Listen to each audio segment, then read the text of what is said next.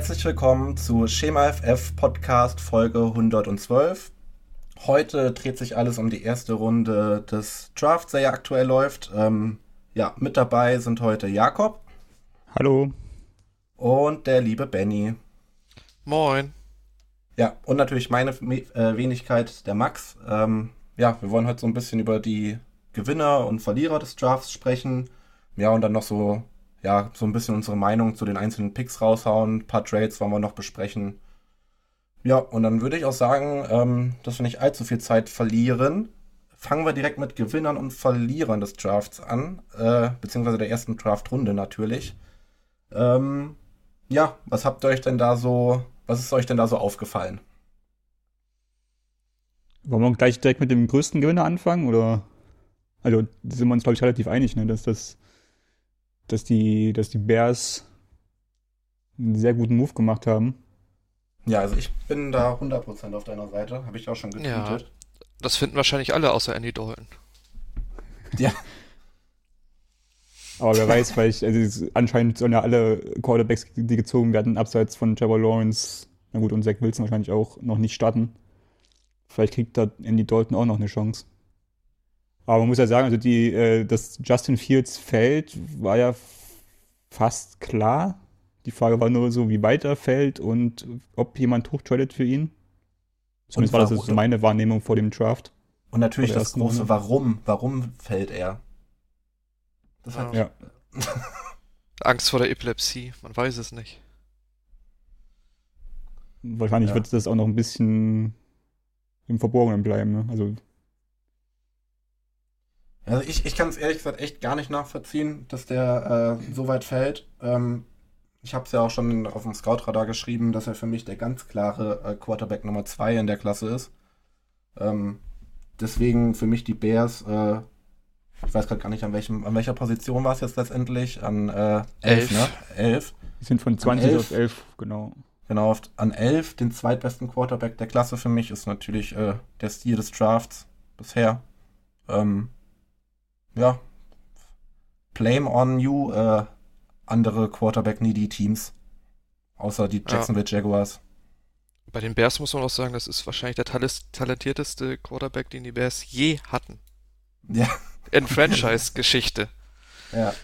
Das klingt finster. Ja, ich meine, was kommt denn da? Jim McMahon hat, hat einen Super Bowl gewonnen. Das war's dann, glaube ich. Jetzt machst du den armen Mitch aber auch. Äh, machst du jetzt aber auch. Ja, Entschuldigung. Viel, äh, Entschuldigung. Der Mitch übernimmt bald die Bills. Nee, das macht Frank. Frank Gore? Okay. Frank, Frank Trubisky. Achso. Ein alter Insider, ist schon, ist schon letzte ja. Saison. das habe ich schon wieder verdrängt. Entschuldigung. Man kann auch mal kurz einen Trade erwähnen. Ne? Also, die haben einen First-Round-Pick aus dem nächsten Jahr bezahlt und gerade wenn man sich den Trubisky-Trade nochmal anguckt, den die ja dann 2017, glaube ich, ne, gemacht haben, den 49ers ist das sozusagen ein Witz im Vergleich. Äh, ja, also starker Trade, starker Pick äh, und kann man, glaube ich, relativ zuversichtlich sein in Chicago, dass da auf jeden Fall die Playoffs wieder drin sind. Das denke ich auch. Also, Zumal ja die Packers sich eventuell selbst noch schwächen. das wird noch ein spannendes Wochenende, ja. Ja, dann ähm, würde ich sagen, dann belassen wir es dabei für die Bears erstmal. Ähm, ja, wen habt ihr euch denn noch so aufgeschrieben? Also ich habe mir, ich habe ja eben im Vorgespräch schon mal ganz kurz drüber gesch geschwätzt. Ich habe da eher so, ähm, ja, jetzt keine Gewinner in dem Sinne, aber zum Beispiel jetzt die, ähm, die Chargers zum Beispiel sind ein Team, die jetzt ohne viel gemacht zu haben, ähm, ja, einen, einen Sweet, also eine, irgendwie dann doch einen Sweet Spot hatten und äh, ja, den zweitbesten Tackle immer noch an 13 kriegen konnten. Ähm, Finde ich ganz gut. Äh, ich glaube, damit haben die selber auch nicht gerechnet, dass Russian Slater so weit droppt. Ähm, und füllt ja das große Need der Chargers. Jo, ich habe ja, bei mir auch Justin Herbert stehen. Als Gewinner. Ist auch bei mir auf Platz 3, was die Top-Picks angeht. Können ja. wir, glaube ich, kurz halten, ja. Kurz halten. ähm, Ich weiß nicht, äh, wollen wir einfach mal auch gerade von oben nach unten durchgehen. Ich weiß nicht, Patriots, habt ihr da was notiert? Finde ich eigentlich auch. Also das, ich finde, der Fit passt irgendwie. Und äh, will es natürlich trotzdem irgendwie scheitern sehen, aber ich habe irgendwie Angst davor. Ja, wenn man so die Parallelen sieht zu Tom Brady, ne, auch von, von der Optik her, was so bei Twitter kursiert ist. Gibt, wird dann wieder Angst und Bange. Aber ich meine, die Patriots haben alles richtig gemacht, ne? Füße stehen gehalten und einen Quarterback gezogen. Ja, das Ja. Problem ist, sie haben nichts gemacht. Das ist das Problem. Und dann Ja. fällt er trotzdem zu denen. Das ist, das, das trägt mich so auf. Also wenn es nach mir ginge, dann, dann wäre Mac Jones in der ersten Runde ja noch gar nicht gepickt worden. Aber äh, also irgendwie, ich glaube, wenn, wenn der irgendwie Erfolg in der NFL hat, dann in New England, glaube ich. Ja. Ja. Ich glaube, das Scheme kommt ihm dann noch entgegen, damit die werden ja viel 12 Personal spielen. Ja. Wird er gut beschützt. Ja. Und ich meine, die ganze Offseason oder die Free Agency bei New England verliefert, ja, oder hat halt alles dahin gedeutet, dass dann auch noch ein Rookie QB kommt. So wie sie da investiert haben, äh, war es eigentlich abzusehen, dass vor allem wenn er fällt. Äh, ja. Ja. Ja, ist für mich, es gehört auch für mich zu den Gewinnern der ersten Runde. Ja, da, da vielleicht mal einen kleinen Side-Fact. Äh, AFC East, äh, der dienstälteste Quarterback in der AFC East ist äh, Josh Allen. ja.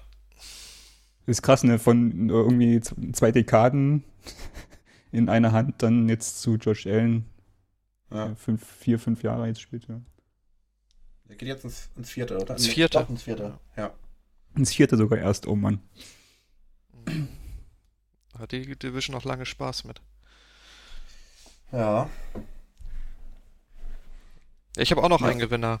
Minnesota Vikings. Christian Derisaw. Ja. Zurückgetradet, ein paar Picks gesammelt und dann noch einen einen absoluten Need gefüllt. Ja, vor allem auch weit zurückgetradet, ne? Zehn Spots Ja. oder so runter, das ist schon. Ja, Ich finde halt im Prinzip gewesen. spannend, dass die, ähm, im Prinzip haben die ja äh, die, die Bears mit den, äh, mit den, mit den Giants, äh, ja, also von den Positionen her einen ähnlichen Trade gemacht, aber die Bears haben ja viel, viel mehr bezahlt.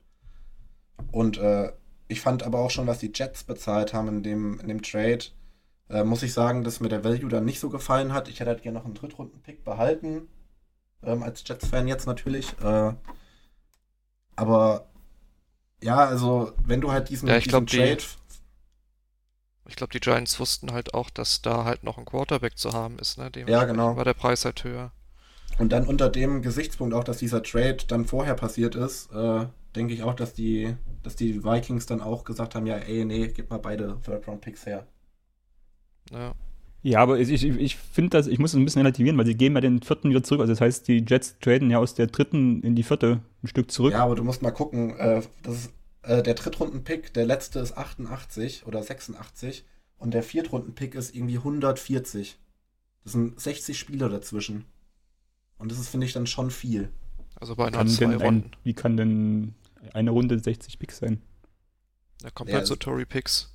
Ja. Das Die dritte Runde geht ja schon mal bis Compensatory Picks in 105. Runde.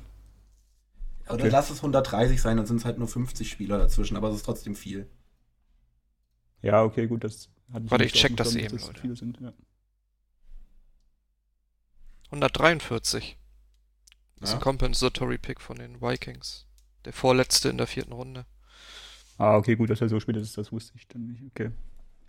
Ja, Das ist halt die Tatsache, die mich daran stört, dass du jetzt halt gefühlt in, dritte Runde, in der dritten Runde und in der vierten Runde gefühlt keinen Pick hast und dann halt, äh, ja, jetzt wahrscheinlich mit dem Draft-Kapital aus 22 dann nochmal irgendwie reingehen musst. Das wird wahrscheinlich auch nicht billig. Aber gut, die Jets sind jetzt nicht das Thema. Ja. Kommt noch. das ist Kommt eine noch, Bonus-Episode am Ende der Folge. Ein Monolog. Ah, Ich habe bei mir noch die Dolphins auf der Liste, die sich mit äh, Jalen Waddle an 6 und dann mit Jalen Phillips an 18 verstärkt haben. Und damit halt zwei große Needs angegangen sind. Man kann sich jetzt natürlich streiten, ob Jalen Waddle an 6 die richtige Wahl war, aber also ja, meine, bitte streiten.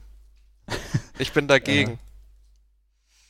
Ich, ich hätte, glaube ich, also nach meinem Ranking wäre auch da eher Devonta Smith vorne gewesen. Wenn man jetzt auf Wide Receiver geht, man kann natürlich auch drüber streiten, ob Penas äh, Sewell da besser gewesen wäre. Kann man viel streiten, den Draft. Ähm, aber für mich äh, sind das zwei Picks, die zwei klare Needs adressiert haben und auf jeden Fall auch zwei Starter jetzt da sind.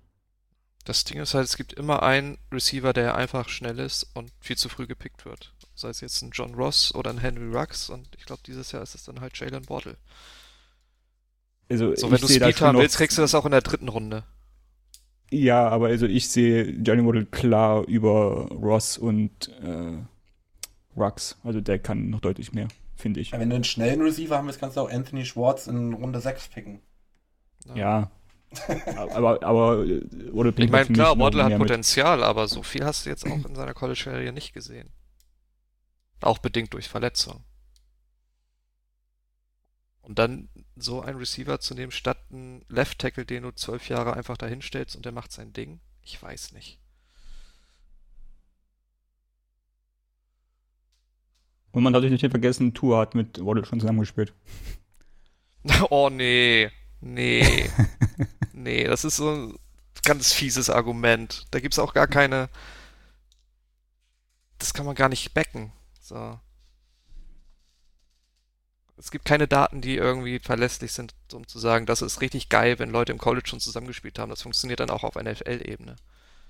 Nächstes Jahr hast du dann gleich zwei Saisons. Du hast du Joe Burrow mit Jama Chase und Tour mit Waddle. Ja, das, ich wollte jetzt gerade meinen Gewinner Bengals vorstellen, weil jetzt Jamar Chase mit Burrow wieder spielen kann. Jetzt kann ich das gar nicht mehr rechtfertigen. Super.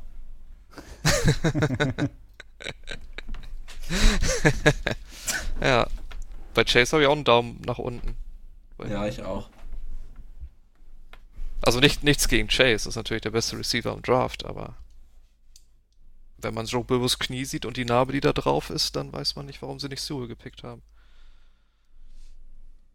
Oder Slater. Jeder wie, er Ich habe mag. heute gelesen, dass äh, Jama Chase schon gesagt hat, er will alle möglichen Rekorde bei den Bengals brechen. Er hat keine Ahnung wie, aber er wird's machen. T. Higgins gefällt das.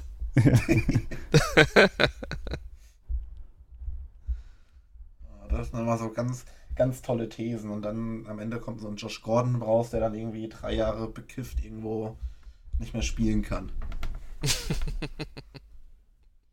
Spielt dann auch da in dieser Fanliga. Meinst du die ELF oder was? Stell dir mal vor, bei Frankfurt Galaxy, Jamar Chase. Ja. ja, äh, Gewinner. Haben wir noch einen Gewinner? Also für mich Gewinner noch äh, Indy mit Quitty Pay, dass der soweit gedroppt ist und äh, ja, Indy halt das, das große Need bedienen konnte. Muss man jetzt aber auch nicht weiter groß drauf eingehen. Äh, ja, ansonsten. Ja, ich habe noch die Lions, die einfach nichts gemacht haben und Penay Genau, gekriegt Lions. haben. Also die, haben werden wahrscheinlich auch lieber gefreut. zurückgetradet, als äh, da zu bleiben. Aber ich meine, Aber die haben sich ja richtig gefreut im, im Draft Room, ne? ja. Ich meine, so, die haben jetzt ja. die O-Line als Building Block für die Zukunft, ne? Weil die O-Line ist, glaube ich, das einzig wirklich Gute, was sie im Moment haben dann. Ja, und äh, vor allem, du hast jetzt dann auch einen, mit Goff einen Quarterback, der zumindest übergangsweise das Ruder an der Hand halten kann, erstmal. Ähm, kannst ja immer noch gucken, wie der sich entwickelt und im Zweifel kannst du in ein, zwei Jahren immer noch einen Quarterback picken. Ja. Problem ist halt, er hat keine Mitspieler, zu denen er irgendwas werfen kann. Ja, die kommen ja jetzt noch. Immer dieser Ähm, TJ Hawkinson Hate. Aber die. Ach, stimmt, ja, die- ja, stimmt auch Hawkinson, aber ansonsten halt Laufspiel, ne? Hey, Prashad Ja. Perryman. Hallo. die unreserved 100 Targets. Und äh, Carrion Johnson noch dahinter. Und der ist doch nicht mehr da, oder? Der ist aber trotzdem die Nummer 1 auf dem, auf dem Depth-Chart. Der müsste doch, doch, der müsste doch noch da. Der Ist, dann ist Karen Johnson so, noch äh, immer ach, noch auf dem. Johnson. Ich habe äh, ich hab? Calvin Johnson verstanden. Ah, stimmt. Johnson, das, Der ist trotzdem Der der ist immer noch der Nummer wird 1 helfen. Receiver. Ach ja, Jamal Williams haben sie geholt auch noch. ja, siehst du, da ist doch äh, Three-headed Backfield. Wow. 31 Personal.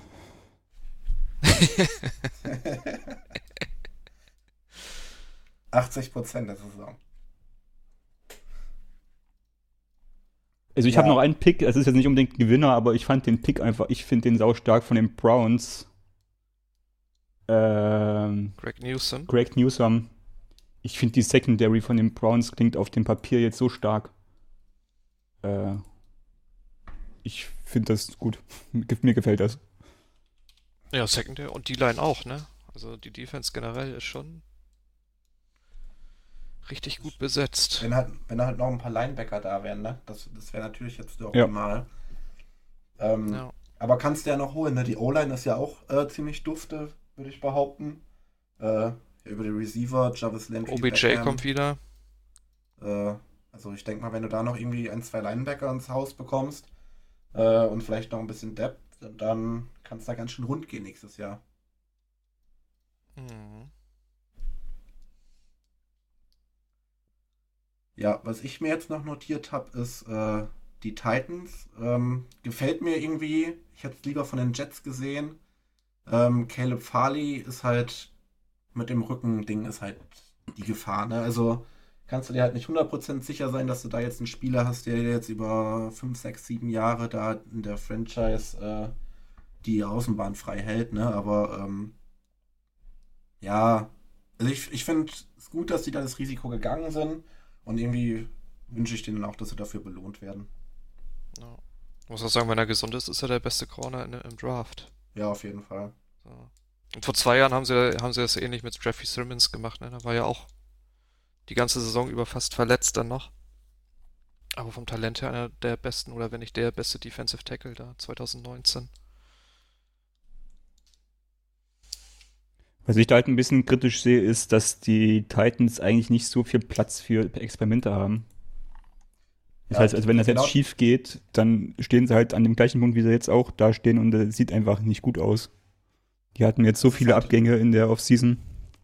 Genau, das, das ist halt der Punkt, warum ich das vielleicht lieber von den Jets oder so gesehen hätte, weil die Jets hätten halt einfach gesagt, ja komm, ey, hat nicht funktioniert.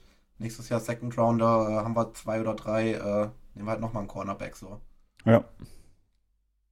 Aber ja, High Risk, High Reward Move. Wie man das im Französischen so schön sagt. Sie. Ja, würde ich sagen, kommen wir zu den Verlierern. Also unsere Verlierer. Ähm, wer will denn den Anfang machen? Benny? Ich, ja, ein leis- hör ich da ein leises Ich? ich habe gleich zwei. Jedes Team, das einen Running Back in der ersten Runde nimmt, ist ein Verlierer. hallo Pittsburgh, hallo Jacksonville. Ja, aber also bei Jacksonville würde ich mal da ganz egoistische Gründe anführen, warum das als. Also natürlich ist generell Running Back in Runde 1 immer so ein bisschen fragwürdig, finde ich. Ja, die- klar, man kann jetzt hier meinen James Robinson gegen mich halten. Aber bei so vielen Leads, die die Jaguars haben, in der ersten Runde einen Running Back zu nehmen, ist einfach dämlich. Ja, das stimmt. Die haben auf jeder hab- Position haben sie Need, außer Quarterback halt dank Pick 1. Aber weißt du was? ETN hat mit Trevor Lawrence am College zusammengespielt.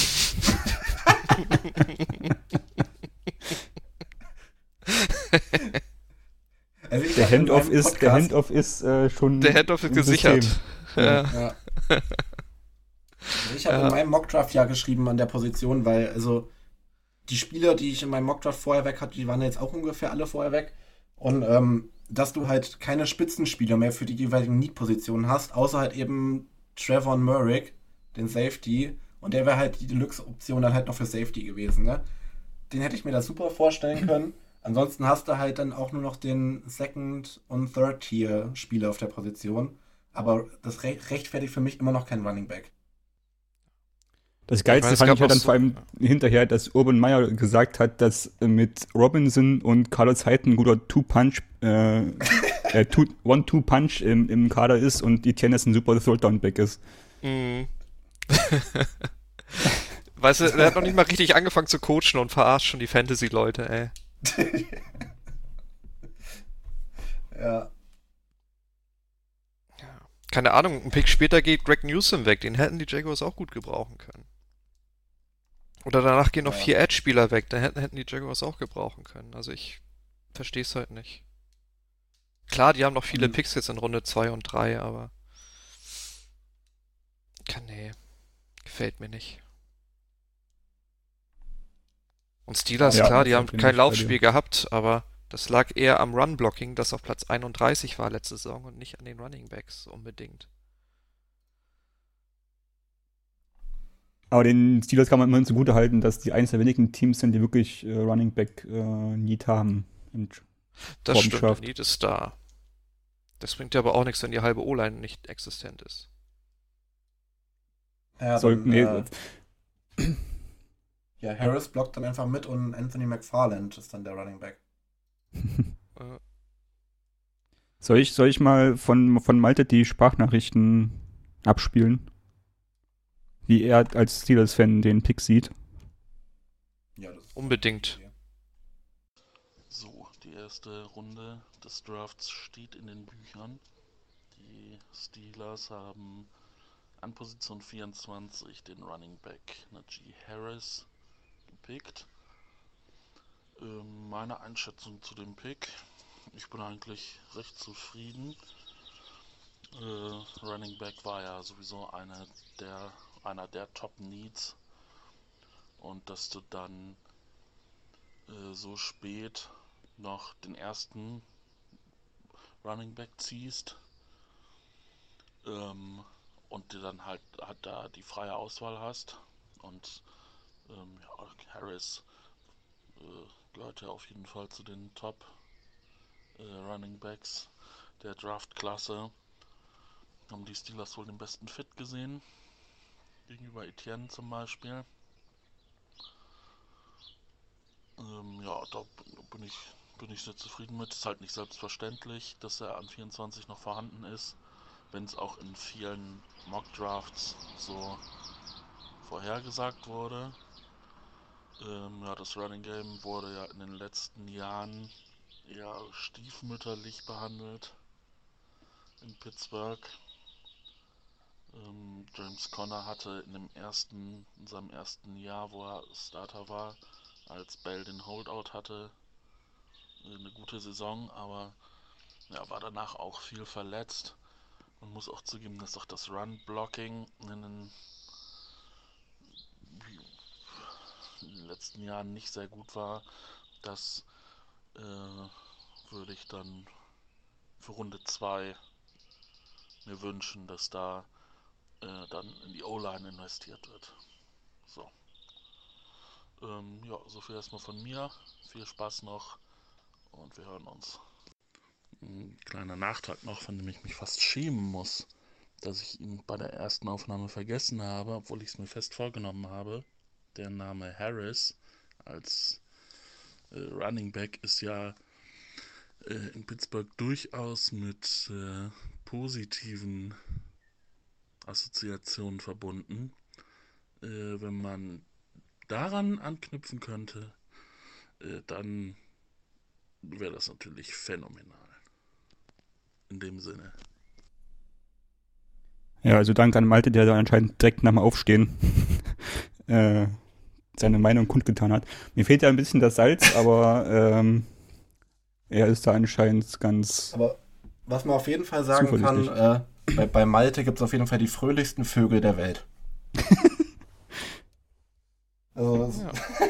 also entweder, entweder hat er das am, am Donnerstag oder so schon voraufgenommen, wo, äh, wo das Wetter noch schön war. Äh, mir machen die Vögel nicht so einen Krach aktuell.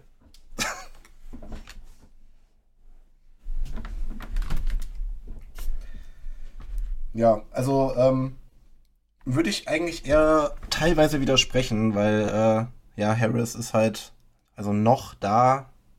Also für mich wäre es eigentlich richtig, wenn er auch an, an 32 noch da wäre.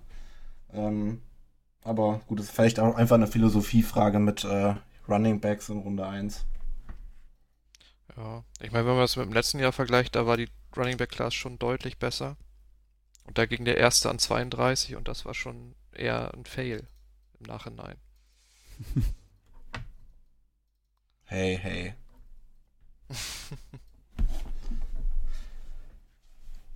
Ja, dann haben wir die, die Running Back-Verlierer auf jeden Fall schon mal abgearbeitet. Ähm, ja, traditionell könnten wir uns eigentlich um Pick 17 dann erstmal kümmern.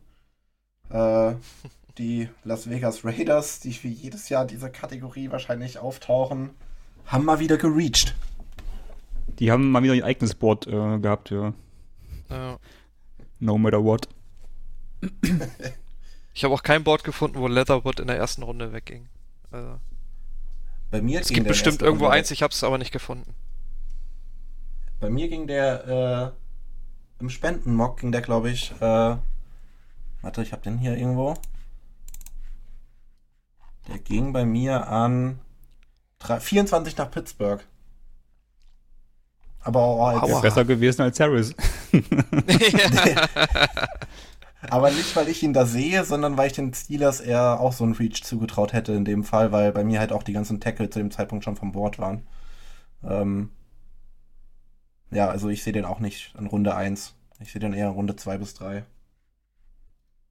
ja. Vor allem, weil ja, glaube ich, auf NFL-Level sagen ja auch viele nicht unbedingt Tackle spielen wird, ne? Ja. Könnte auch ein Guard werden. Ja, ansonsten, Benny, äh, willst du noch was zu deinem Team sagen? Danke. Wir haben auch gereached, ja. Ich habe ja mit Clemens heute Nacht dann alleine äh, im Voice geguckt und wir haben uns gegenseitig ein bisschen bemitleidet dann. Dass unsere beiden Franchises irgendwie ein anderes Board haben als alle anderen. Oh, was, was eine traurige Runde. Also zumindest habe ich mich ein bisschen über Peyton Turner jetzt informiert. Und Schäfter hat ja auch irgendwie ein paar Stunden vom Draft getweetet, dass er ein Late Riser sein könnte. Aber es gibt halt wenig, was man jetzt so gucken kann, ne? Weil der hat jetzt die letzte Saison hat er nur fünf Spiele gemacht als Defensive End. Davor hat er zwei Saisons fast nur Defensive Tackle gespielt. Und ja, als und als Freshman hat er da hat er noch 240 Pfund gewogen. Da war ein Fliegengewicht. Ähm, keine Ahnung. Es wird ihm viel Potenzial attestiert, aber ich glaube, den hätte man auch in Runde 2 gekriegt. Das kann ich mir auch gut vorstellen. Ja, an, ansonsten hätte ich jetzt noch ähm, die Bengals als Verlierer der ersten Runde. Ähm, ja, wir hatten es ja eben schon mal kurz angesprochen. Wir haben alle schon die Bilder von Joe Burrows Knie gesehen. Also da gab es auch ein ganz tolles Meme. Es gibt für die Bengals äh, zwei Optionen. Die erste Option ist äh, Penny Sewell und äh, Burrow bleibt gesund. Und die zweite Option ist alles andere und er bleibt nicht gesund. Die haben sich wohl für die zweite Option entschieden. Ja. Mal gucken, wie er so aussieht nach 60 Sex in der Saison. 60 Sex. Das wäre Wahnsinn. Ja, welcher Pick mir noch nicht so gefallen hat, waren die Eagles, die extra hochgetradet sind für Devonta Smith. Aber ich bin auch kein Fan von Devonta Smith einfach. Vor allem nachdem er mit 166 Pfund bemessen wurde. Ja, Aber man hat anscheinend die Giants damit ordentlich äh, geärgert. und verwirrt Ja. vor allem. Das stimmt, ja. Und den Giants-Pink habe ich auch noch, der mir nicht so gefällt, weil Kadarius Tony in der ersten Runde habe ich zwar oft gesehen, aber habe ich nie verstanden. Ja, habe ich ja gestern auch schon in der, in der Gruppe geschrieben. Also für mich, für mich ist der einfach noch zu roh für ein Erstrundentalent. Äh, hat ja, glaube ich, auch in, der Highschool noch Quarterback gespielt. Ja, Äh, und ist jetzt dann erst im College zum Receiver umgeschult worden. Und zeigt halt auch noch, dass er da recht roh ist. Ne? Also das Aftercatch, was er da macht, das ist natürlich Bombe. Aber äh, ja, ist halt die Frage, wie er das dann auch so in die NFL rüberbringen kann. Ne? ja. Ich kann mal eben sagen, hier 152, 260, 194 sind seine Receiving Yards in den ersten drei Jahren in Florida. Klingt Ja. nicht so viel. Nee. Also als Special Teamer, so Punt Return, Kick Return, ist er, glaube ich, ein richtig guter. Aber dafür den 20. Pick raushauen, klingt irgendwie nicht so geil. Ja, ist für mich auch viel zu hoch. Da wird der Gettleman einmal was, was Untypisches machen. Und dann macht er sowas. Ich glaube, der war einfach verwirrt, ne? Der war so eingeschossen auf Devonta Smith an 11. Dann ist der weg. Dann kriegt er es hin, mal zurück zu trainen und noch einen First da rauszuholen. Aber ist dann so festgefahren, dass er trotzdem Receiver picken muss. Und dann, ja, passiert das. Vor allem, wenn zwei Ja. Picks später Rashad Bateman weggeht, der, glaube ich, viel mehr Sinn gemacht hätte. Gegenüber von Ja, jeden Galladay. Das glaube ich auch. Also Bateman an 20, das wäre, also ich glaube, Bateman an 20 habe ich Ja. gefühlt auch in jedem Mockdraft gesehen, zwar zu den Bears. Äh, aber Ja, stimmt, das Ja. kam oft, ja. das, der hätte auch den Giants, glaube ich, also was man jetzt so abschätzen kann, äh, würde ich sagen, dass er Bateman den Giants besser getan hätte als Tony. In zwei, drei Jahren sind wir schlauer. Ja. In zwei, drei Jahren äh, wissen wir dann ja auch, äh, wie sich Trevor Lawrence so entwickelt hat. Oder habt ihr noch irgendwelche Verlierer? Weil im Prinzip haben wir jetzt auch schon den ganzen Draft besprochen, ne? Wir können ja kurz nochmal so ein, so ein Recap machen. Die Lücken füllen. Ich würde halt, ich würde halt, ich würde noch mal kurz die Packers einwerfen, jetzt mal unabhängig davon, was sie gepickt haben, aber einfach, dass jetzt vorm Draft schon wieder äh, auftaucht, dass Aaron Rodgers wohl nicht mehr mit dem zum Team zurückkehrt, ist halt wieder so eine Abs absurd eigentlich. Und dass sogar der Trade im Raum steht, dass er noch getradet wird zu den Broncos. Und das, was ja wohl am, am, äh, am wahrscheinlichsten galt, finde ich, bringt wieder so Unruhe in das Franchise, wo man eigentlich gedacht hat, dass das jetzt über das Jahr ja eigentlich hätte besser werden sollen müssen durch die Saison, wie es halt gelaufen ist. Was dann natürlich unglücklich geendet ist in, in, äh, gegen die Bucks, aber äh, ich hatte es nicht auf dem Schirm, dass das, schon wieder, dass das schon wieder jetzt so ein Thema ist und dann wieder zum Draft. Und Also bin da sehr gespannt, wie das jetzt noch ausgeht. Da draften die im letzten Jahr in der ersten Runde extra Love und jetzt ist schon wieder nur Hate in der Franchise. Ich weiß auch nicht, was das für eine Beziehung ist zwischen der Franchise und Rogers. Ich meine, klar, er ist auch ein bisschen eine Diva, aber die machen es ihm auch echt nicht leicht, ne? Gab ja auch einen Tweet irgendwann gestern, dann die letzten zehn First-Runden, äh, First-Round-Picks der, der Packers. Neunmal Defense und einmal den Backup für Rogers.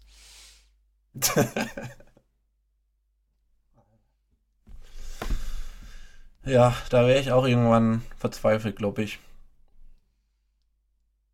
Ich meine, du hattest ja auch Jahre, wo du äh, mehrere Receiver hattest, ne? Aber es, es, also irgendwann musste halt mal irgendwas her. Also du kannst halt nicht von äh, Geronimo Allison, äh, Quanimeus St. Brown, Valdez Marquez Scantling, das sind halt alles keine Leute, die den entscheidenden Pass im NFC Championship Finale fangen. Nee. Mal gucken. Aber heute Nacht haben sie nochmal zwei Picks. Vielleicht kriegt er dann endlich mal ein. Ach nee, Geronimo Allison ist ja auch zu den, zu den Lions gegangen. Das war Quatsch. Ja. Aber Alan Lazar und Marquez Wilde Scantling fallen in die gleiche Kategorie. Ja. Ja, also ich will damit jetzt auch nicht sagen, dass man halt unbedingt hätte einen Receiver da picken müssen. Aber so die letzten zehn Jahre hätte man das vielleicht mal machen sollen. An irgendeinem Punkt Chancen- war sicherlich mal die Chancen- Möglichkeit. Chancen waren da. äh, Ja gut, was haben wir denn noch? ich sagen- 49ers und Lance? Also ich habe ich hab Lance an 4 gehabt zu den Broncos in meinem Spendenmock. Also ich habe schon gesehen, dass der früh geht, aber ich hätte eigentlich bei den 49ers eher mit, Pitts, äh, mit äh, Fields gerechnet. Ja, es ist wahrscheinlich jetzt, dass Jimmy G dann halt bleibt, ne? Weil ich glaube nicht, Ja. dass Trey Lance schon in der NFL starten kann. Das glaube ich auch nicht. Mit seinen 17 Spielen in, bei North Dakota State. Ja, Shanahan hat auch, glaube ich, auch schon gesagt, dass, äh, dass, es, dass er äh, davon ausgeht, dass es für Lance nicht so easy wird, äh, Jimmy G zu überholen. Aber ja, das halte ich halt generell einfach für, für so klassische PR-Aussagen. Ja. Äh, also, wenn er das Talent hat, dann wird er den überholen, wenn nicht, dann halt nicht. So ist es. Kyle Pitts, Atlanta Falcons. Ist halt krass, eine krasse Offense jetzt, ne? Running Back brauchen sie noch. Javante Williams heute kurz nach eins. Ich glaube, die Falcons sind an zweiter oder dritter Stelle nachher. An zweiter sind die Jets auf jeden Fall. Dritte oder vierte. Dann sind die Falcons an dritter. Ähm, Aber ja, ja, also da, ich, da, ja, sehe ich auch so. Die Offense könnte Spaß machen, wenn da halt nicht aber könnte man, ja, könnte man, genau, also könnte man vielleicht auch so als kleiner Verlierer sehen, weil die Defense ist halt immer noch vogelwild, ne? Ja. Und weiß noch nicht, ist Pitts obendrauf oder verlässt, verlässt Julio im Juli äh, wirklich das Team? Vielleicht Das ist er auch der Ersatz. Frage, ja. Weiß es nicht.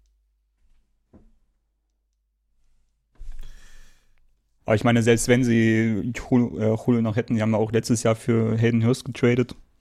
Oder haben sie ihn gesigned? Weiß gar nicht mehr. Getradet. Getradet und wir hatten auch einen relativ hoch sogar Ein Second oder so haben sie bezahlt. ja, bezahlt. Also von daher, das wird dann auch wahrscheinlich 12 Personal werden. Oder halt Ja. mit äh, Pitts als Outside Receiver. Ja. Aber das könnte schon Spaß machen. Und Gibt's äh, immer schöne Shootouts in der Matt, Division. Matt Ryan ne, hat ja auch noch einiges, und- also hat ja letztes Jahr auch, ich glaube, die dritt- oder viertmeisten Passing Yards wieder gehabt. Also da ist noch was da. Ja, und ich glaube auch vom Vertrag her wäre es schwierig gewesen, da jetzt schon einen Quarterback zu holen, ne? Also, ähm, also ich denke mal, ein, zwei Jahre Matt Ryan werden wir noch sehen in Atlanta. Ja. Die werden jetzt wahrscheinlich ein, zwei Jahre noch versuchen, die Playoffs zu erreichen und dann wird halt der Schnitt gemacht.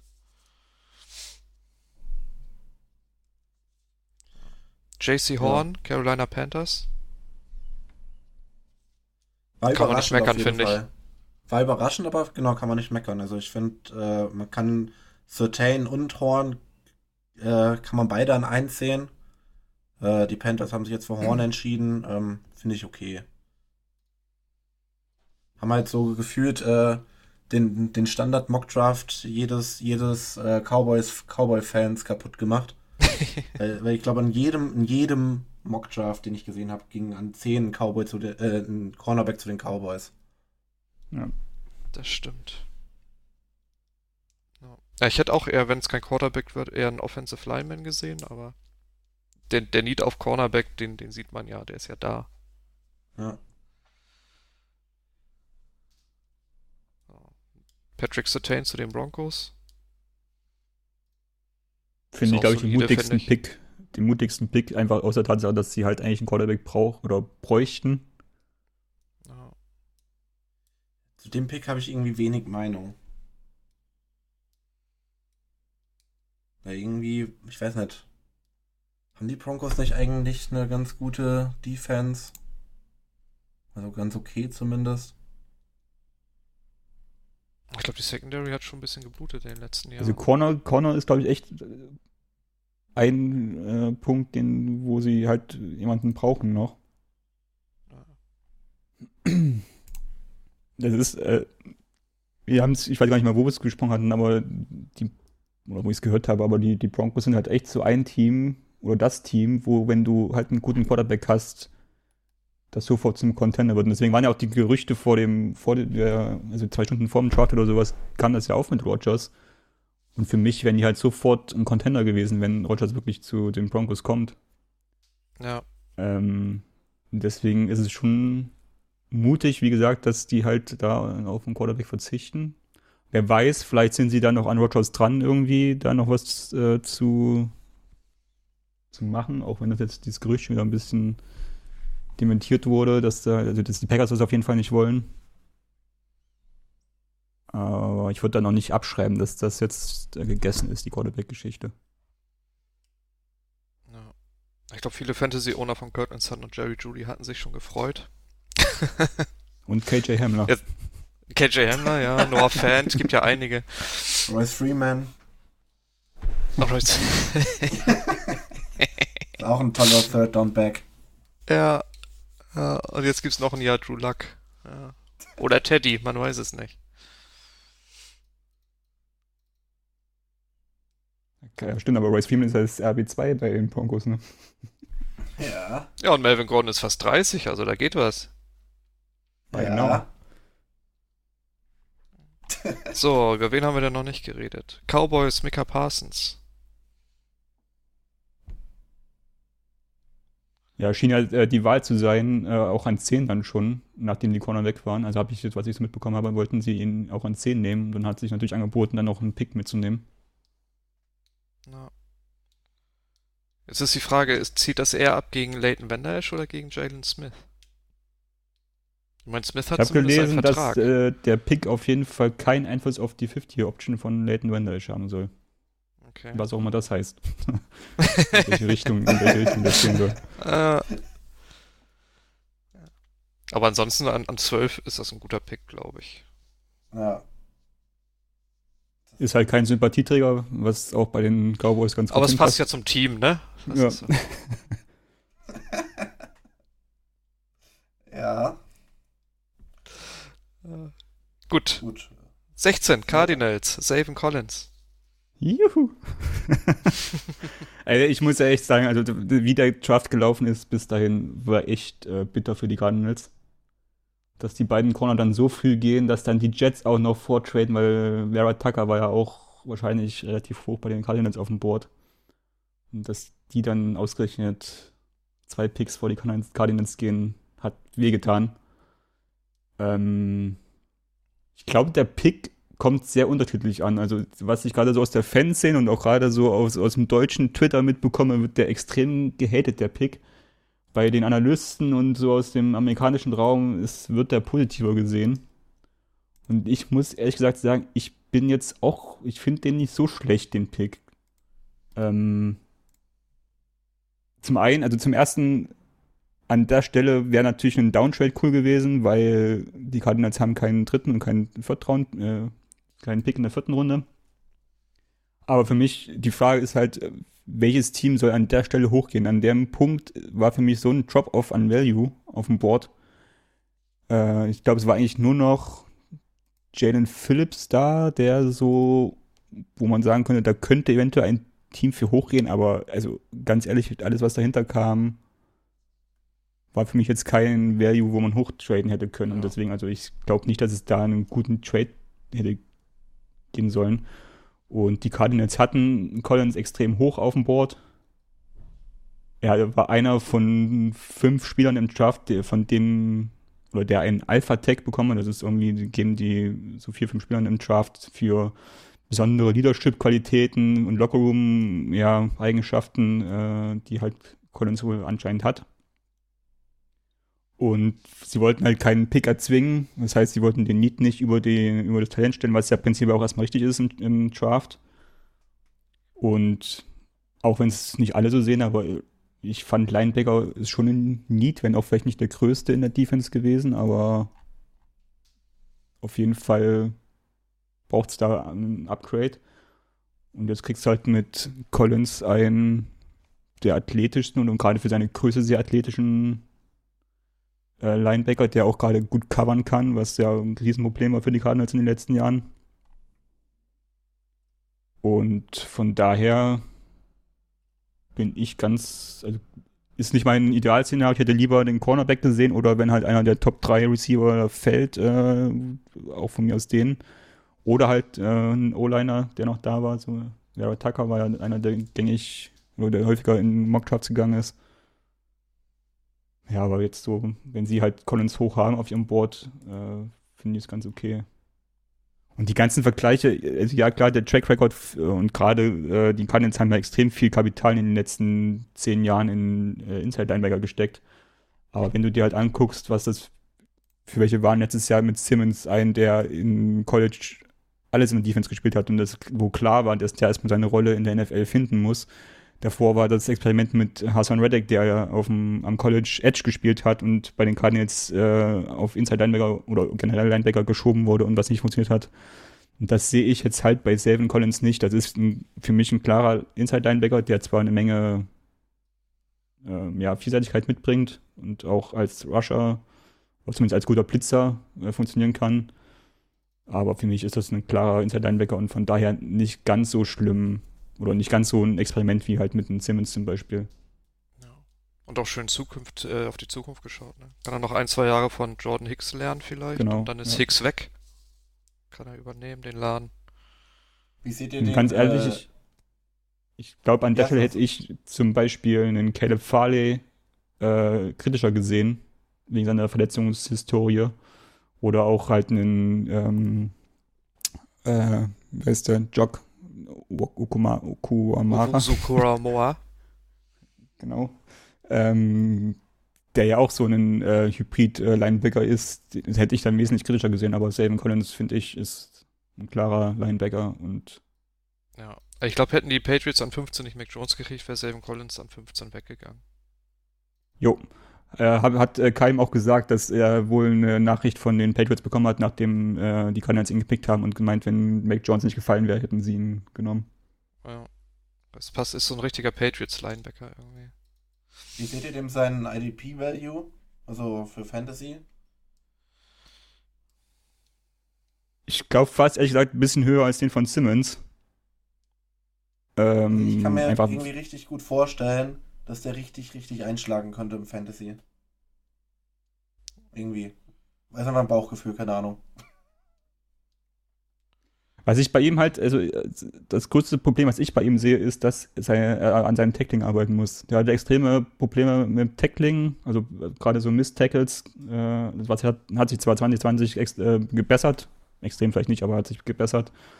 Aber der, der, dem rutschen einige Spieler mal durch und äh, das ist ein bisschen schade zu sehen auf dem Tape. Hey, das gleiche das- Problem hat Jordan Hicks auch. Aber es gibt das Und er ist dann Fantasy ganz gefixt. gut, ne? Ja. Ist halt die Frage, wie viel sein Cover, ähm, seine Coverfähigkeiten da IDP drücken. Keine Ahnung. Mal schauen. Also IDP-mäßig hier den nächsten Linebacker-Pick, Jamin Davis bei, den, bei Washington, finde ich geiler. Für Ja, IDP. den finde ich auch gut. Der wird Plug and Play wahrscheinlich spielen und ist locker für über 100 Tackles gut. Ist auch so, so ein, so ein Late Riser gewesen, ne? Also der war ja auch teilweise, ich glaube bei PFF war der teilweise auf, auf Position über 100 gerankt. Äh, ist, ist natürlich Quatsch. Ähm, aber also jetzt kurz vor, vor Draftbeginn hat man dann schon einige Mock-Drafts gesehen, wo er dann halt schon in der ersten Runde ging. Auch nicht so früh. Ähm, aber ja, er hat sich halt irgendwie hochgearbeitet, ne? Ja. Ja, irgendjemand hat mit dieser Comp Darius Leonard angefangen und das haben, glaube ich, ganz viele übernommen. Ja. Das hat ihm auch sehr geholfen wahrscheinlich. Stand das sogar bei, äh, beim, beim Draft-Pick dann, ne? Wo, bei der Zusammenfassung. Genau, Zwei stand auch einfach, einfach nur Darius stand Leonard. Darius Leonard.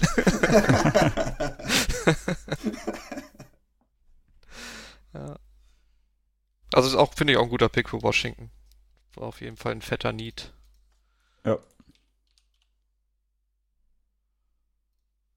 ja, dann. Coles, Quitty Pay. Auch alles Ja, richtig ich gemacht. Ja, der Max, glaube ich, schon ange Ja. angesprochen, ne? Ja. Ach, hatten wir Ja. schon? Okay. War auch ein guter ja, Pick. ansonsten Haben wir jetzt über Rashad Bateman, Bateman noch nicht direkt ja. gesprochen. Für die Ravens ein guter Pick, für Bateman nicht, finde ich. Und für Fantasy Football generell ist es kein guter Pick. Ja. Ja, ist auch ganz gut zu wissen, dass man Spieler hat, die man nicht, die man schön die anderen überlassen kann. Die man in der zweiten Runde vielleicht holen kann. Ja. Oder in der zweiten dann, ja. Aber ich meine, die Ravens brauchen unbedingt einen Outside-Receiver und. Oder Ja, also ich meine, Target. Competition ist nicht so groß, ne? Sammy Watkins, Miles Boykin, also das ist jetzt nicht so Das die. heißt auch nur, dass, in, dass die erste Woche äh, wird es vielleicht schwierig für Bateman, aber dann in der zweiten äh, kann er dann übernehmen. ist halt nur die Frage, ob Lamar Jackson jetzt so, wenn er langsam älter wird, weniger läuft und mehr wirft, ne? Ansonsten. Wenn du nur 60, 70 Tages pro Saison kriegst, ist das für Fantasy nicht so geil. Sind wir schon an dem Punkt, wo wir sagen, Lamar Jackson wird langsam älter? Also es war jetzt nur auf die, die Laufability da ge, ge, gemünzt. Weil irgendwann sollte ja mal der Switch kommen, dass er vielleicht nicht immer das Risiko geht und äh, läuft. Muss halt die Accuracy mitmachen, ne? Ja, das kommt auch noch dazu. Ja. Aber da hat man ja bei Josh Allen gesehen, es, äh, es passieren auch Wunder. Das stimmt, ja. Ja, ansonsten. haben wir noch? Buffalo Alex Bills? Stokes haben wir jetzt noch nicht haben wir noch auch noch nicht Ach so. direkt drüber geredet. Äh, ja, Bills, dann nochmal. Und die anderen, ja, dann eigentlich den Rest, ne? Ab Eric Stokes. Weil ich wahrscheinlich der beste Pick der Packers äh, in den letzten beiden Drafts. Weiß Definitiv, nicht. ja. Ich finde Asante Samuels finde ich besser als Stokes.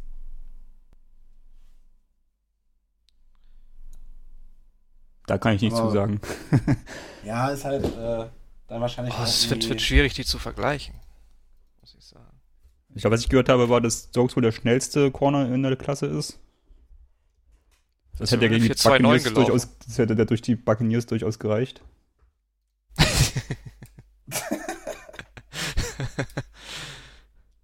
Da hätte vieles gereicht, wenn das nicht Kevin King heißt, wahrscheinlich. ja. generell, glaube ich, ein ganz guter Pick. Es, ja, Santa Jamaica hätte man auch durchaus nehmen können, das stimmt. Ja, hätte ich auch also- beide gerne also- bei den Saints gesehen, aber naja. Ja. Samuels geht jetzt dann an 36, äh, 34 zu den Jets hoffentlich. Ähm, ja, Ja, der dürfte nicht mehr lange warten. Ja. Ja. Dann Gregory Rousseau, Miami. Ähm, also College Miami ist zu den Bills gegangen. Äh, da muss ich mich mal selbst loben, das habe ich genauso predicted in meinem Spendenmock. Ähm, ja, finde ich irgendwie. Ist so, ein- ist so irgendwie so ein typischer Bills-Pick. Ist so, ja, ist so ein typischer Bills-Pick irgendwie, finde ich. Ich glaube, der springt auch durch Tische.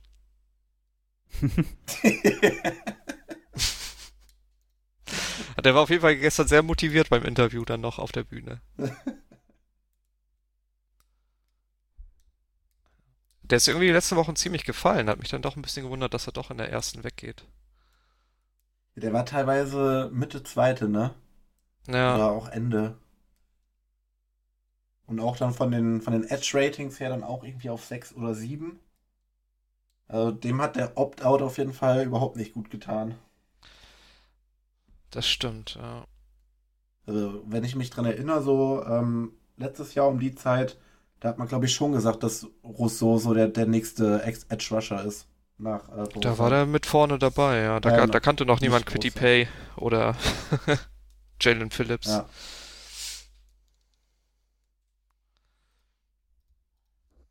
Ja, ansonsten Jason OW, da kann ich jetzt leider gar nicht so viel zu sagen. Aber ja, Edge war eine Position auf jeden Fall, die adressiert werden musste. Haben sie gemacht. Ja, füllt ein Need und ja, ich meine, ist halt von der Size und so ein guter Outside-Linebacker, glaube ich, ne? Also passt da in die Scheme gut rein.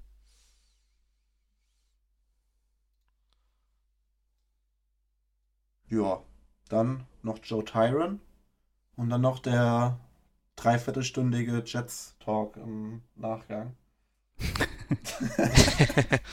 ja, Joe Tryon hatte ich bei den Jets in meinem Mock-Draft. An War 23, ich ein bisschen, ein 23. bisschen zu. Ja. Den den, den finde ich ganz gut, muss ich sagen. Aber findest du, dass äh, die, die Buccaneers nicht irgendwie lieber hätten was anderes picken sollen irgendwie? Also, ich sag mal, hätte ja schon irgendwie ein Center-Upgrade hätte, hätte zum Beispiel gut getan oder vielleicht noch ein D-Liner, also ein Interior D-Liner. Ja. Das he- heißt ja oft, die, die Interior D-Liner dieses Jahr sind sehr bescheiden. Ja. Ich meine, du bringst ja gar dein keiner vom ganzes Bord in der ersten Runde, ne? Nee. Und ich meine, die Bucks haben ihr ganzes Super Bowl-Ding-Line-Up da wieder. Dann nehmen sie halt einen Luxury-Pick und holen sich einen Edge-Rusher, ne? Also wenn der einschlägt, dann haben sie alles richtig gemacht. Weil Ja, außer Edge und Offensive Tackle gibt's ja nur noch Quarterback, was so die, die Top-3-Positionen sind.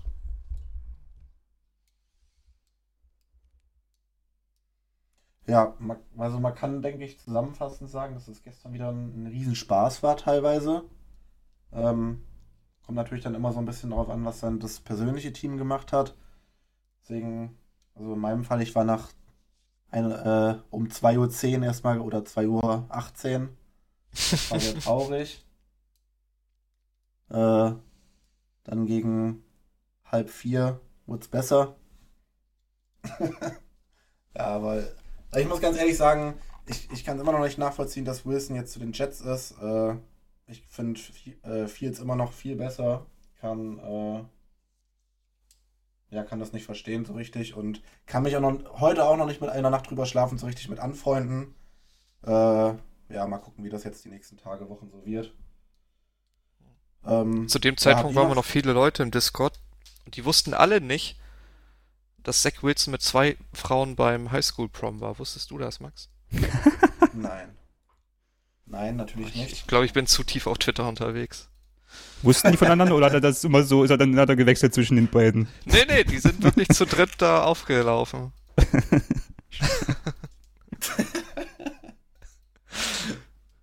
ja, gut, äh, sieht ja auch so ein bisschen aus wie so ein Disney-Schauspieler, ne? Der ja. irgendwie so ein Football, so ein Quarterback in einem Disney-Football-Film spielen könnte. Jetzt muss ich mir irgendwie Zach Wilson mit Dan Feeney als Wingman vorstellen.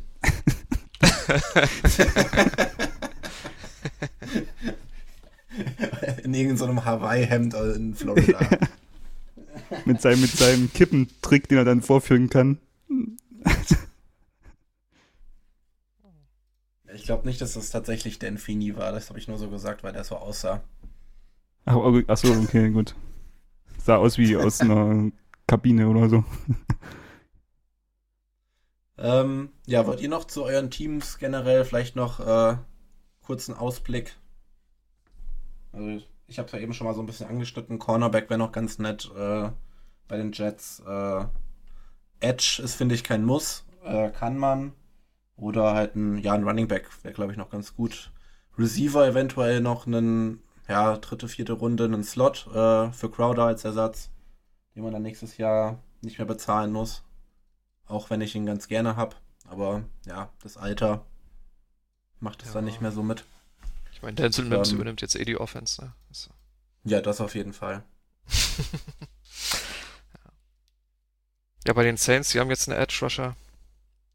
Die haben jetzt, glaube ich, drei Picks heute Nacht. Ich hoffe, da ist ein Linebacker und ein Cornerback dabei.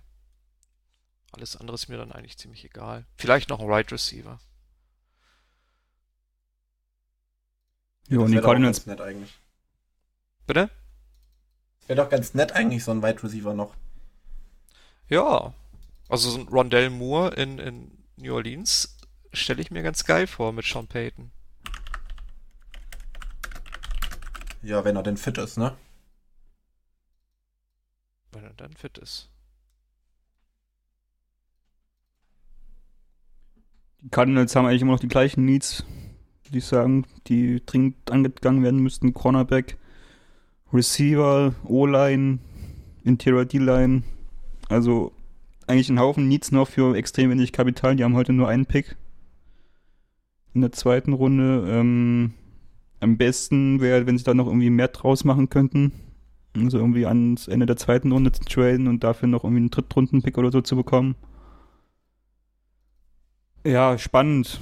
Ich kann es nicht so richtig sagen, was sie da machen. Also ich, ich würde eigentlich einen Corner vor einem Receiver sehen. Aber einen Receiver würde natürlich der Offense auch noch extrem gut tun. Ich kann es schwer vorher sagen, wie sie sich da entscheiden. Aber ihr habt doch die Hülle von AJ Green. ja, das kann gut gehen. Aber genau das ist halt der Grund auch, warum ich, warum ich halt Corner vor Receiver sehe. Also das, äh, ich, ich finde, wenn du ohne Corner aus den ersten beiden Runden ausgehst, ähm, das wäre schon bitter. Ja. Das, das sehe ich bei den Saints ähnlich. Also heute in der ersten Runde hoffe ich auch auf den Corner, dass da noch einer da ist. Ja, dann, dann können wir ja heute früh ins Bett gehen, Jakob. Also ich bin ja schon um 1 Uhr, 1 Uhr 20 auf jeden Fall durch, wenn keine Trades mehr passieren. ja, äh, ich äh, Wahrscheinlich eine Stunde ja, die Saints so, haben, ja. Die Saints haben den letzten Pick in der dritten Runde. Ich darf schön durchziehen. Ja, ich, ich werde auch durchziehen, denke ich, weil ich glaube, ich bin mir eigentlich ziemlich sicher, dass die Jets nochmal in die dritte Runde kommen. Ähm, auch wenn du halt, du hast ja nächstes Jahr eh noch viele Picks, du musst jetzt auch nicht auf Teufel komm raus dieses Jahr dein, dein Super Bowl-Team bilden, ne? Mhm. Zwinker, Zwinker.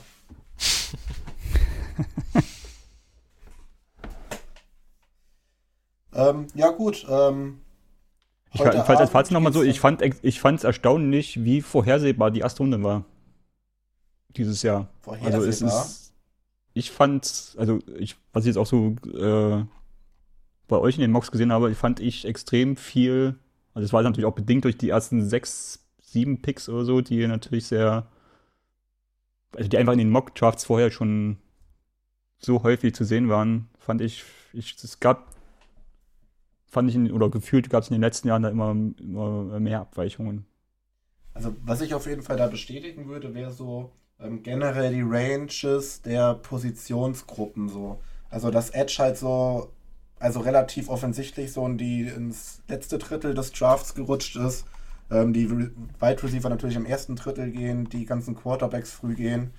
Ähm, O-Liner dann halt so early bis mid. Das, also das, das war für mich schon klar. Aber teilweise die Picks, die fand ich teilweise, also teilweise echt vogelwild. Also Alex Leatherwood, wenn ich das sehe, oder Touni oder. Also ich habe jetzt auch nicht unbedingt mit Jamin Davis gerechnet an 19, eher so Richtung Ende der, des ersten, der ersten Runde. Oder mit Peyton Turner habe ich jetzt auch nicht unbedingt gerechnet. Die Running Backs hätte ich auch nicht so auf dem Schirm. Ja. Also ich finde, es gab irgendwie so 20, 25 Spieler, da konntest du dir eigentlich sicher sein, dass die in der ersten Runde weggehen. Weil sich das einfach über Monate gehalten hat. Aber. Ja, und, und, die, ja. und die Rest, also der Rest war dann halt für mich eigentlich auch schon so eher so Second Round Value, ne? Also du hattest dies Jahr nicht so, so viele, so viel Erst Round, Round Value, fand ich. Nee, ich habe auch bei den Saints gelesen irgendwo. Die hatten im Draft Room haben sie nur 16 Leute gehabt mit einem First Round Grade. Deswegen wollten die ja auch eigentlich hochtraden, hat man ja öfter gehört, jetzt gestern Abend noch. Ja. Ja, aber genau, das ist genau, was ich vorhin meinte. Ne? An, an 16 waren die Cardinals dann genau an dem Punkt für mich dann auch als Laie mehr oder weniger, der jetzt von den, gerade von Defense nicht so viel äh, Ahnung hat von den Talent auf dem Board, aber das war halt gefühlt, war das halt dann genau der Punkt, was ich dann entdecken würde mit dem, was du gerade sagtest. Dass es da dann kippt.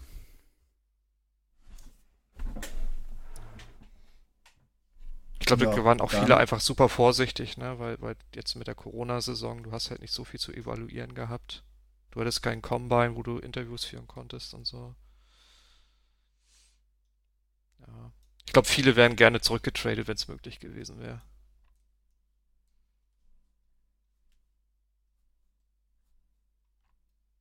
Ich freue mich auf jeden Fall auf die zweite und dritte Runde heute. Ja, los geht's um eins, ne? Ja. Eine Stunde früher als gestern, genau. Genau. Und wann geht's morgen los mit 4 bis 7?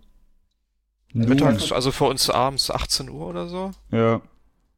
Okay. Äh, 12 p.m. habe ich hier gerade gesehen. Ja, genau. Plus 6, genau. Ja, 18 Uhr. Genau, also da wisst ihr Bescheid, wann es weitergeht. NFL Network, The Zone. Ich glaube auch, weiß nicht, ob RAN auch die, die späteren Runden macht. Aber schaltet da einfach lieber nicht ein. nee. Guckt bei Twitch hier den äh, der Draft, Triple Option und Saturday Kickoff. Die streamen Stream die live? Die streamen live. Und Second Screen. Ja, ja. Wow. kann ich sehr empfehlen. Das nenne ich ja, mal Commitment. Dann, äh, ja, dann, dann würde ich sagen, ich mache nochmal kurz äh, darauf aufmerksam, dass wir ja unsere Aktion Spendenmock, Hashtag Spendenmock jetzt äh, dann zum Ende bringen für dieses Jahr. Also wir haben ja da die erste Runde gemockt im Prinzip und äh, ja, für unseren Zweck Viva Con Aqua gesammelt. Ähm, ich habe jetzt gesehen, Benny und ich haben schon eingezahlt. Das sind schon stolze 265 Euro auf dem, in dem Pool. Ähm, ja, Benny hat, war ein bisschen erfolgreicher dieses Jahr als ich. Da kommen aber auch noch äh, dann ja, ich glaube, drei oder vier Mock Mockdrafts kommen noch dazu. Also da kommt schon eine ordentliche Summe zusammen. Was uns sehr freut natürlich, äh, weil es äh, ja, Spenden an guten Zweck sind immer eine gute Sache. So ist es. Und äh, ja, dann, ich denke mal, auch nächstes Jahr besteht dann Wiederholungsbedarf, was das angeht. Also bin ich sehr gerne wieder dabei. Und ja, ansonsten ähm, folgt uns auf Social Media. Twitter, Insta, Facebook haben wir, glaube ich, nicht mehr, ne? Äh, nope. Nee. Genau. Lasst mal ein Like da. Guckt euch die Spendenmocks an und sagt uns auch gerne eure Meinung dazu. Und wenn ihr da nichts mehr zu sagen habt, dann würde ich sagen, dass ihr jetzt noch die Chance habt, was zu sagen. Was? Tschüss, ne? Ja, dann, genau, dann schließen wir uns mal bei Benny an. Euch noch viel. Spaß. Viel Spaß in den letzten be äh, beiden Draft-Tagen und wir hören uns. Macht's gut.